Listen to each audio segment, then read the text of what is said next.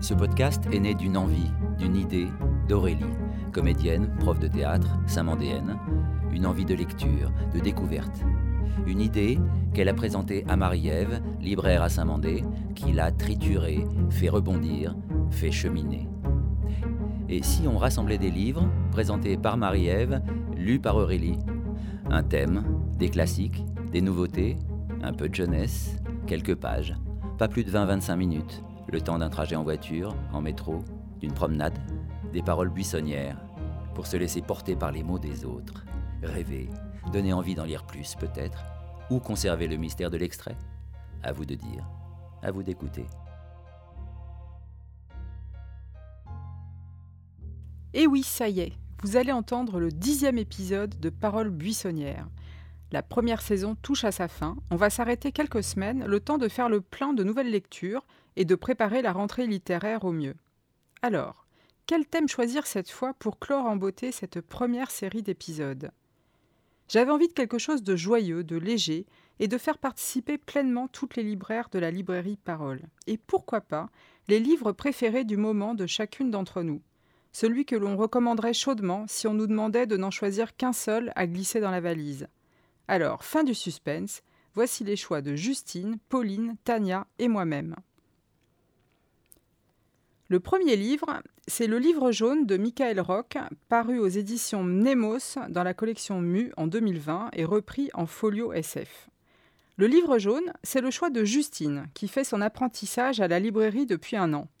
Justine, lit de tout, avec une prédilection pour les romans sauvages et féministes, et elle aime bien aussi se laisser porter par les albums jeunesse. Mais surtout, depuis un mois maintenant, elle a repris le rayon science-fiction, et elle est ravie de pouvoir mettre en avant un livre qu'elle a adoré, son livre préféré de tous les temps, comme elle dit. Alors, ce livre jaune. Pays imaginaire, temps indéterminé. Un pirate s'échoue sur les rives de Carcosa, la cité d'ailleurs. Est-il mort? Vivant? Que lui est-il arrivé? Ce qui est certain, c'est qu'il a perdu la femme qu'il aime, et que le souverain du coin, le terrible roi en jaune, hanté par ses amours passés, lui propose de l'aider à s'y retrouver s'il le débarrasse de sa malédiction. Justine a aimé dans ce livre son univers fantastique, son écriture ciselée et les personnages bien trempés, bien caractérisés, dans lesquels on se retrouve tous un peu. Le passage qui va suivre, c'est le souvenir de la rencontre entre le narrateur et la femme qu'il a aimée, poétique à souhait. Je croisais pour la première fois le regard d'Ananova à l'occasion d'un bal donné à ciel ouvert, un joyeux bastringue animant le creux d'une anse cachée de l'île New. Les étoiles tombaient en lucioles parmi les pieds cocos, et la musique biguine montait des carbets de bois rouge le long de la plage, non loin du port clandestin. On dansait sous les balcons pirates de l'île New. On rondait brut, et on valsait tout autant qu'on frappait du pied adroit, tout autant qu'on sautillait guilleret, bras dessous, bras dessus, sur les accords majeurs des violons et des guitares dérobés aux Anglais ou aux Hollandais. On chantait aussi. La liberté et le vivant qui grouillaient en chacun de nous. Nous avalions boostify et liqueurs épicées comme autant de réconfort face à la vie que nous avions malmenée. Les feux de joie apportaient la chaleur qui manquait à nos marinières et la couleur aux muscles de nos nuits. Elle arriva sur le tard au bal masqué des perdus et des oubliés. Nous étions vainqueurs et vaincus, mêlés et entremêlés, vieux pirates ou colons, grandes dames ou demi-mondaines, marrons et exilés. Nous étions mollis ou bien droits, mais tous à la fête, au sourire et à la joie. Je croisais pour la première fois son regard à l'instant même où son pied foula le sable encore chaud de la plage. Elle passa tout juste devant moi, désarçonnant le soliloque que je tenais à un jeune mousse, à qui je causais alchimie, transmutation des corps et des matières, et pierre philosophale. Elle me regarda, et je la regardai.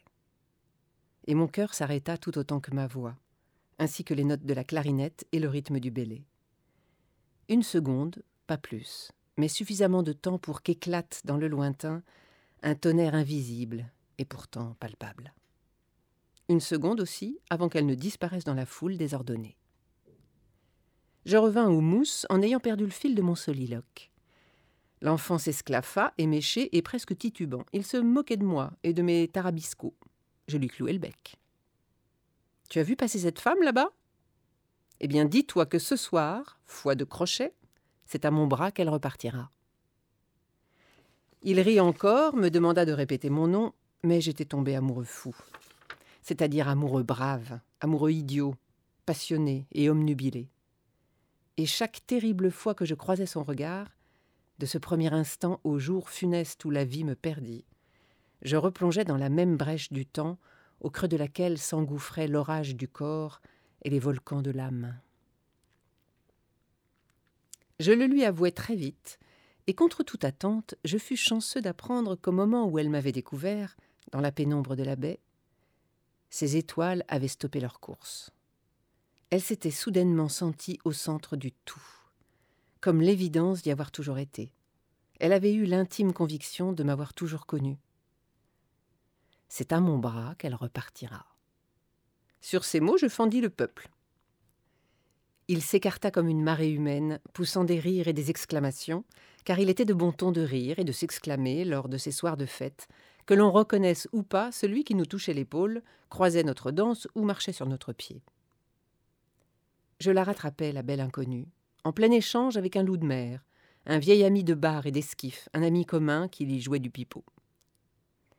Elle m'accueillit d'un grand sourire, mais n'avait ni timbale ni boisson, chose que je m'empressais de lui faire remarquer, et, discussion engagée, nous ne nous quittâmes plus de la nuit ni des jours qui suivirent.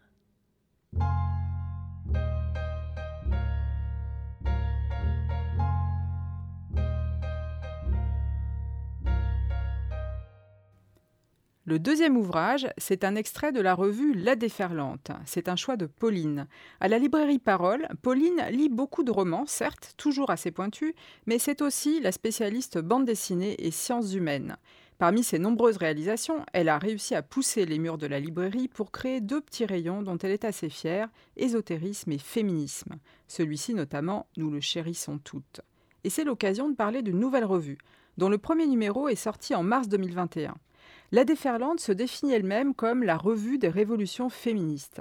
Colorée, engagée, mettant l'intersectionnalité au cœur du débat, elle est originale sur le fond et dans la forme en mêlant texte, photos et BD. Engagement et originalité, c'est ce qui plaît à Pauline.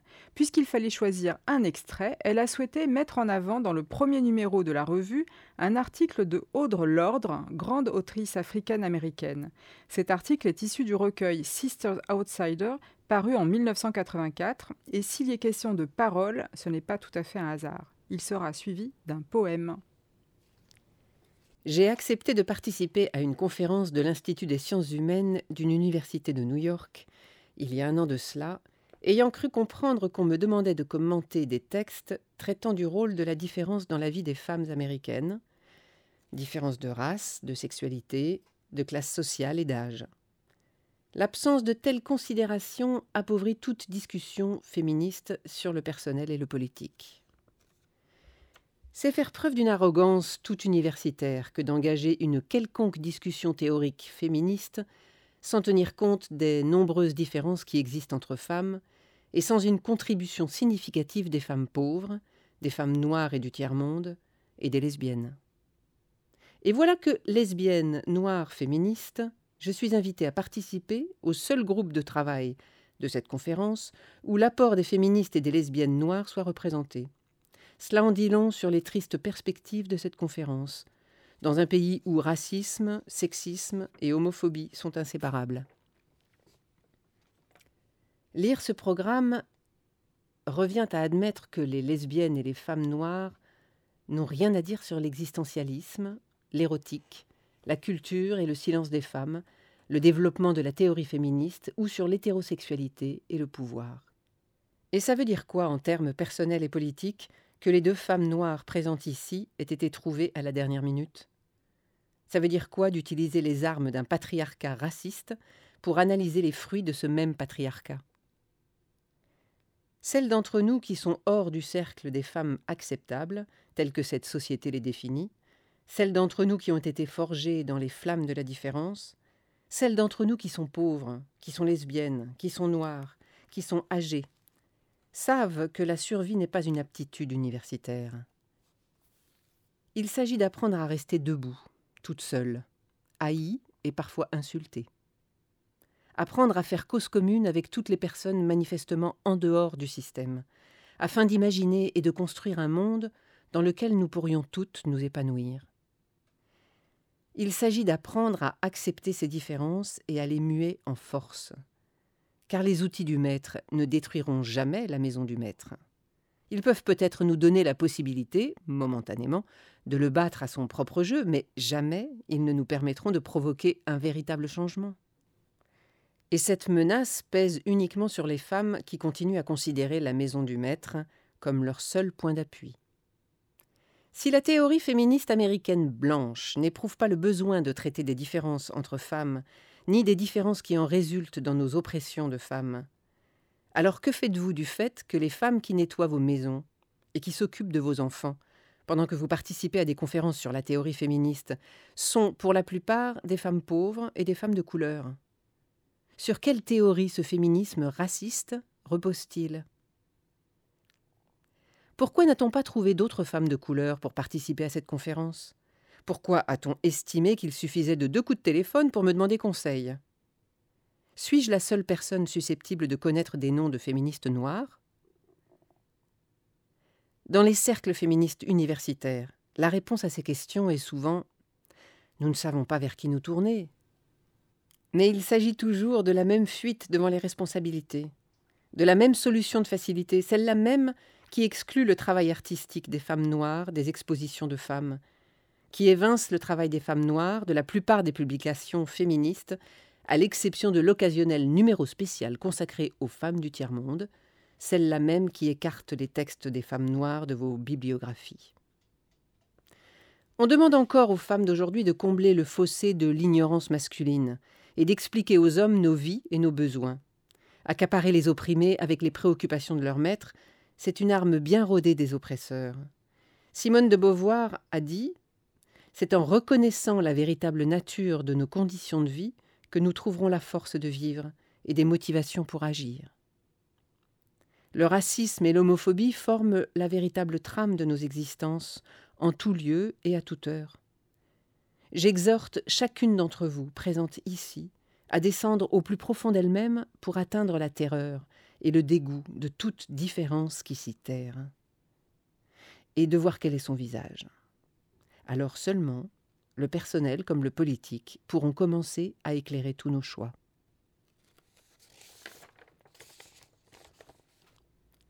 Une femme parle.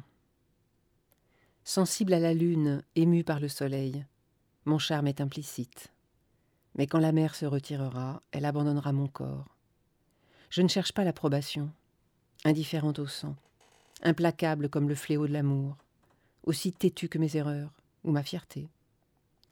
Je ne confonds pas l'amour et la pitié, ni la haine et le mépris. Et si vous voulez me connaître, je n'habite ni ma naissance, ni mes divinités, moi qui suis sans âge, et même pas adulte, cherchant encore. Mes sœurs sorcières du Dahomey me portent dans leur toile nouée, comme autrefois notre mère endeuillée. J'ai été femme durant longtemps. Méfiez-vous de mon sourire. Je suis trompeuse grâce à la vieille magie et la nouvelle démence de midi pour tous vos vastes projets. Je suis femme et non blanche.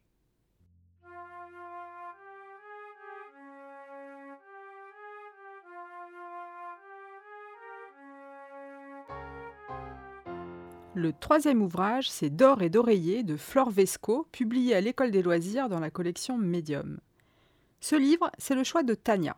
À la librairie Parole, Tania s'occupe des beaux-arts, mais c'est surtout la spécialiste du rayon jeunesse. Albums, jeux, romans pour les petits et les plus grands, rien ne lui échappe. Dans un domaine où l'activité éditoriale est pléthorique et tellement belle qu'on a envie de tout acheter, elle tente de ne pas craquer pour tout, et ce n'est pas facile, et de trouver de la place pour ranger toutes ces merveilles. Son choix aujourd'hui s'est porté sur un roman pour les plus grands.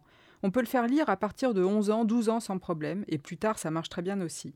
L'histoire est assez géniale parce qu'elle reprend les codes du conte. Vous le verrez, la princesse au petit pois n'est pas très loin, mais en le détournant, en s'en moquant même légèrement, on peut le dire. C'est ce que Tania a d'ailleurs beaucoup aimé dans le livre. On retrouve les codes, mais détournés. C'est surprenant et drôle à la fois, et l'autrice nous emmène là où on ne s'y attend pas.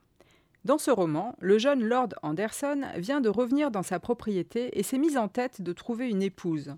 Les bonnes mères de famille frétillent et n'ont qu'une idée en tête, proposer leur fille. Sans trop de scrupules, comme on va le voir dans l'extrait qui suit, où on va faire la connaissance de Madame Watkins, qui a trois filles en âge d'être mariée. Les semaines suivantes s'écoulèrent dans l'attente que le mystérieux Lord Anderson se manifeste enfin. On guettait l'arrivée d'un courrier d'invitation. Lorsqu'elle sortait en ville, filles et mères jetaient des coups d'œil furtifs alentour, cherchant la silhouette d'un inconnu parmi celles familières des habitants du bourg. Ce temps d'attente n'était pas oisif. Chaque jour, les filles étudiaient leur coiffure, travaillaient leur tour de taille, révisaient leur garde-robe, repassaient leurs manières. Monsieur et Madame Watkins avaient longuement débattu pour savoir si May, la cadette, devait être sortie. À dix-sept ans tout juste, elle n'avait pas encore fait son entrée dans le monde. Elle était jeune. Et surtout, ses deux sœurs n'étaient pas mariées. On sortait généralement les filles dans l'ordre de leur naissance. C'était la procédure la plus efficace, car si les parents avaient d'un coup étalé toutes leurs cartes et fait parader l'ensemble de leur progéniture, alors les prétendants n'auraient eu Dieu que pour la plus fraîche. À ce rythme, l'aîné n'aurait jamais trouvé preneur. Mais dans le cas présent, l'enjeu était tel que Madame Watkins était d'avis de multiplier leurs chances. Aussi May se trouva-t-elle d'office sortie.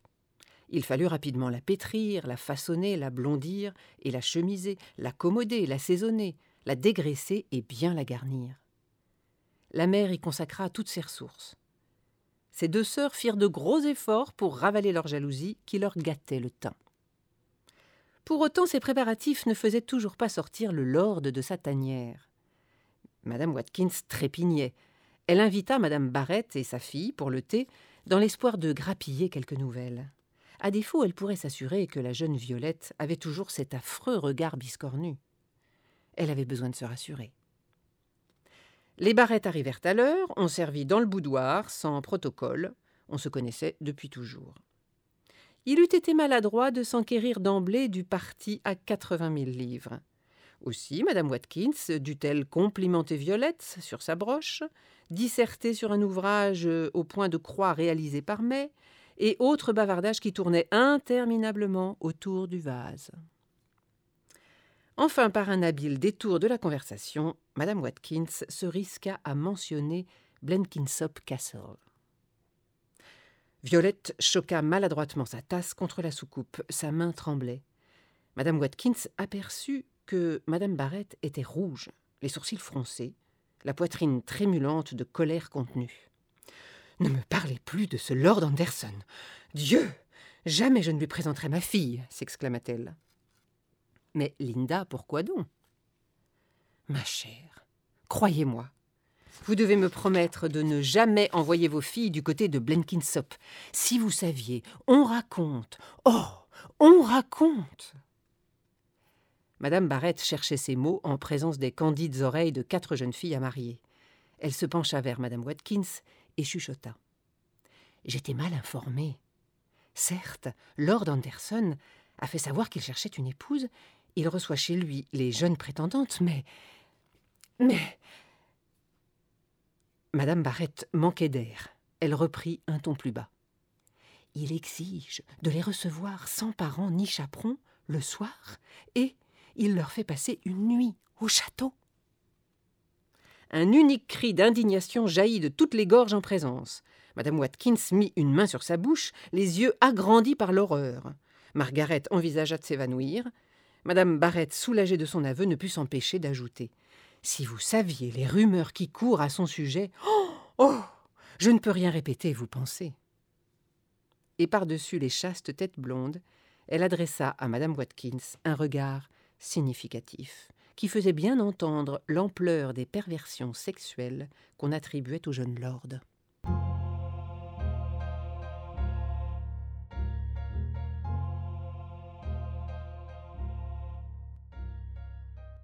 À mon tour de vous proposer des livres estivaux.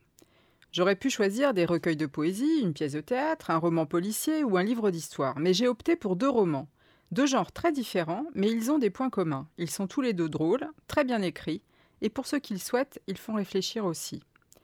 Le premier livre, c'est Paresse pour tous de Adrien Klent, paru aux éditions du Tripode en 2021.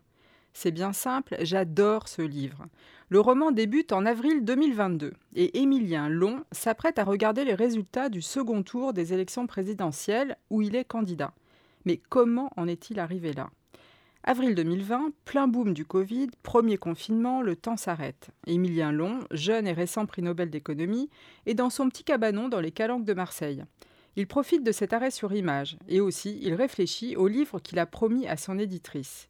Et pourquoi pas le droit à la paresse au XXIe siècle? Paul Lafargue a déjà écrit sur le sujet au siècle dernier, mais il y a des choses à ajouter, non? Comme l'a montré cette crise inédite, où on nous a obligés à nous arrêter, l'inactivité, c'est aussi prendre le temps, du temps pour soi. Et vous verrez, les arguments d'Émilien Long ont du succès, jusqu'à le conduire à la présidentielle. Dans le passage qui suit, il tente d'expliquer à ses jumeaux la différence entre paresse et flemme, et le ton est caractéristique du livre, ironique et drôle, mais aussi très étayé. D'ailleurs, je vous engage à aller consulter la bio en fin d'ouvrage. 20 août 2020, J-598. Ils sont à Sormiou, dernier jour des vacances d'été. Tout autour d'eux, les odeurs. L'odeur du maquis, le romarin, les genêts comme un pâturage brûlé, la terre sèche et les pierres blanches, dites de cassis, qui sentent quelque chose comme le plâtre, mais doux, léger. Toutes ces odeurs qui accompagnent les promeneurs dans les calanques, qui accompagnent aujourd'hui Augustine, Pierre et Émilien. Ce matin, ils ont mis leurs chaussures de marche, se sont lancés à l'assaut du Baouron, 281 mètres d'altitude seulement, mais une sacrée montée assez difficile avec des parties presque d'escalade. Les jumeaux traînent toujours un peu la patte au début des promenades. Mais en réalité, ils aiment ces moments avec leur père.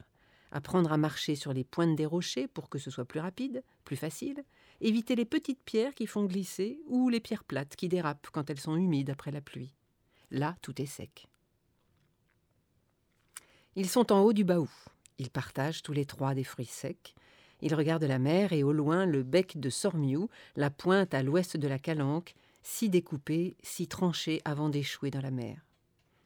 Il fait un peu chaud, mais la lumière est exceptionnelle. Ils ne disent rien. Ils sont heureux tous les trois.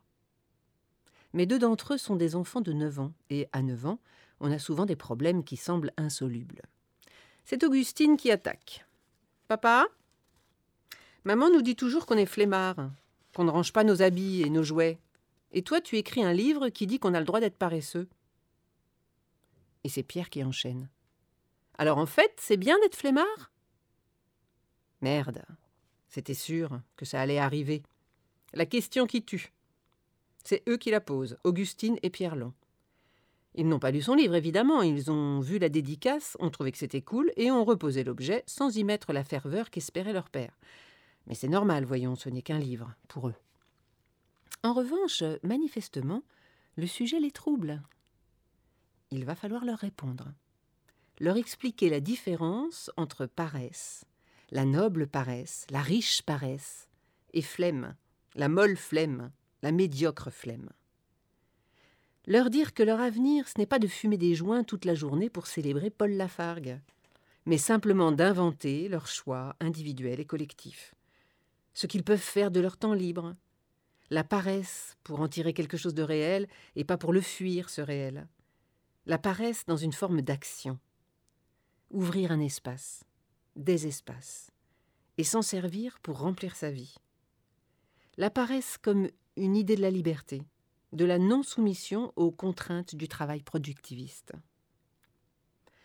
Merde, il est piégeux ce mot de paresse. Non, il est beau. Mais il est piégeux. Oui, mais si j'arrive à convaincre mes enfants, eux qui ne me laissent jamais rien passer, qui ne pourrais-je réussir à convaincre? Ils vont redescendre par le chemin facile pour pouvoir discuter tranquillement, être concentrés sur ce thème. Et Émilien prendra le temps d'expliquer à ses jumeaux que le droit à la paresse, ce n'est pas le devoir de ne rien foutre, euh, ni de s'en foutre. Et toutes ces formules qu'il invente, il sent qu'elles sont bonnes, qu'il peut s'en resservir. Il va faire ce qu'Eva lui a demandé. Il va prendre la parole. Puisqu'il trouve les mots qui expliquent à deux enfants de 9 ans l'intérêt de son livre, pourquoi ne pas les reprendre pour des journalistes de 29 ans ou de 59 ans? Émilien voit la mer au loin qui scintille avec une telle puissance qu'elle semble l'appeler. Eva a raison. Je vais me jeter à l'eau.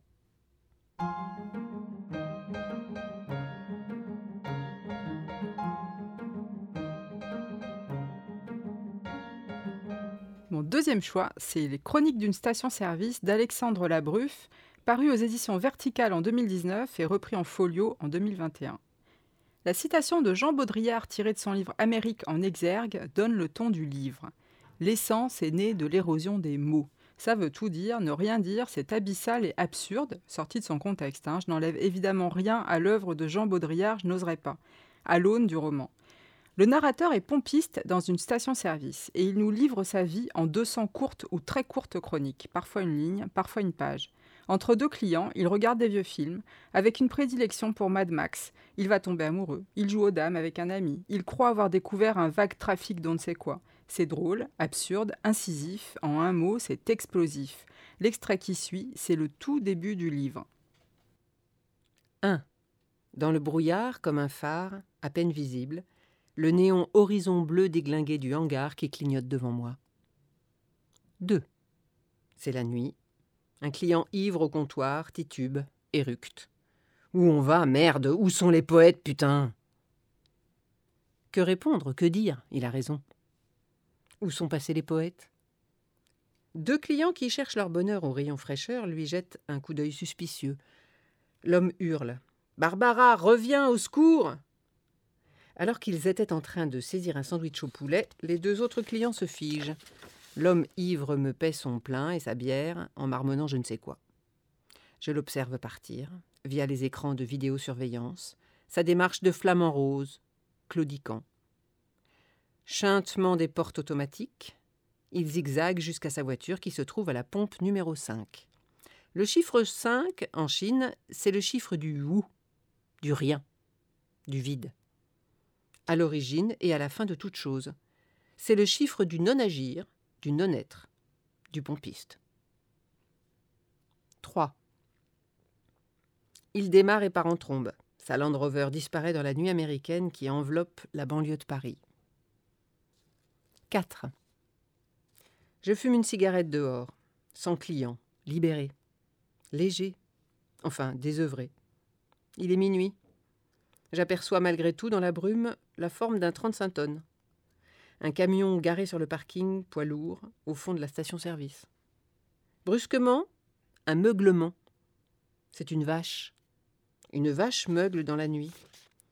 Puissance étrange et poétique de ce meuglement dans la ouate. Je m'immobilise, à l'affût. Des volutes de nuages bas se déplacent lentement, se posent sur le toit de la station. Un autre troupeau de moutons de brume caresse la pompe numéro 3, recouvre les halos des lumières, des néons, des réverbères, engloutit le tout. La station n'est plus qu'un souvenir, enfoui dans le brouillard. Passé quelques minutes, deux vaches meuglent à nouveau. Cela provient du 35 tonnes qui les convoie. Le bruit des voitures filant à toute allure sur le périphérique, étouffé. Un souffle. La fumée de ma cigarette à mes lèvres, suspendue. Nouveau meuglement. Je me dis que c'est déchirant une vache qui meugle dans la nuit que c'est comme une bouteille à la mer. J'ai presque envie de pleurer. Je souris. J'exhale un nuage de fumée. Je suis trop sentimentale. 5. Aujourd'hui, c'est un jour comme un autre. Il est 17 heures, je ne fais rien de particulier. Sur le téléviseur installé derrière le comptoir, j'ai mis Mad Max, la version de 1979, que je regarde en boucle depuis ma prise de fonction essayant d'en extraire sa quintessence, ses enseignements métaphysiques, philosophiques, religieux. Un client boit un café, absorbé lui aussi par le film, le soleil se couche. Un rayon lèche l'écran. Une Renault Espace se gare devant la pompe numéro 2. Je suis disposé de telle façon que je peux regarder et la télé et l'entrée, les gens qui débarquent. Musique. Max decides on vengeance. Une famille sort de l'espace, deux enfants, un couple. Ils semblent heureux, rentrent dans la station. La femme achète une bouteille de Coca tandis que le père accompagne les enfants aux toilettes. Elle dicte en chuchotant quelque chose à son téléphone, envoie ce qu'elle vient de chuchoter, range son portable à la hâte. Le père et un des enfants reviennent, elle paie. L'autre enfant surgit en courant, ils s'en vont. À la télé, Mad Max. I'm gonna blow him away. Je me dis que la Renault Espace, c'est une certaine idée érodée de la famille. Une voiture utilitaire se range devant la pompe numéro 1. Un homme obèse en sort au téléphone. Il entre, prend une canette de Coca Zéro, vient me payer et repart, toujours sur son portable. M'a-t-il seulement vu? Rares sont les clients qui me voient ou me parlent. Je suis transparent pour la plupart des gens. Certains se demandent sans doute pourquoi j'existe encore, pourquoi je n'ai pas été remplacé par un automate. Des fois, je me le demande aussi. Max. They say people don't believe in heroes anymore. 6. Lieu de consommation anonyme. La station-service est le tremplin de tous les instincts. Ce que je vends le plus Le Coca Zéro. Le Coca Zéro, les chewing-gums, les chips, les magazines érotiques ou d'automobiles, les cartes de France, les sandwichs, l'alcool, les barres chocolatées, Mars en tête, et évidemment l'essence.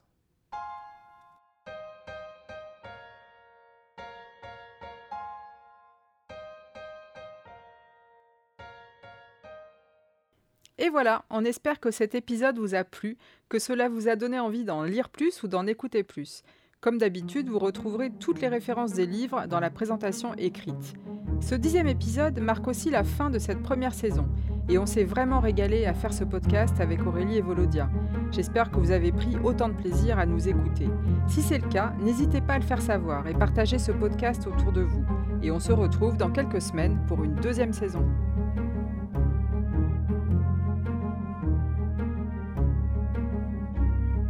C'était Parole buissonnière. Présentation Marie-Ève Charbonnier. Lecture Aurélie Rusterholz. Musique, prise de voix, mixage Volodia Descalzi, 3ZK Productions.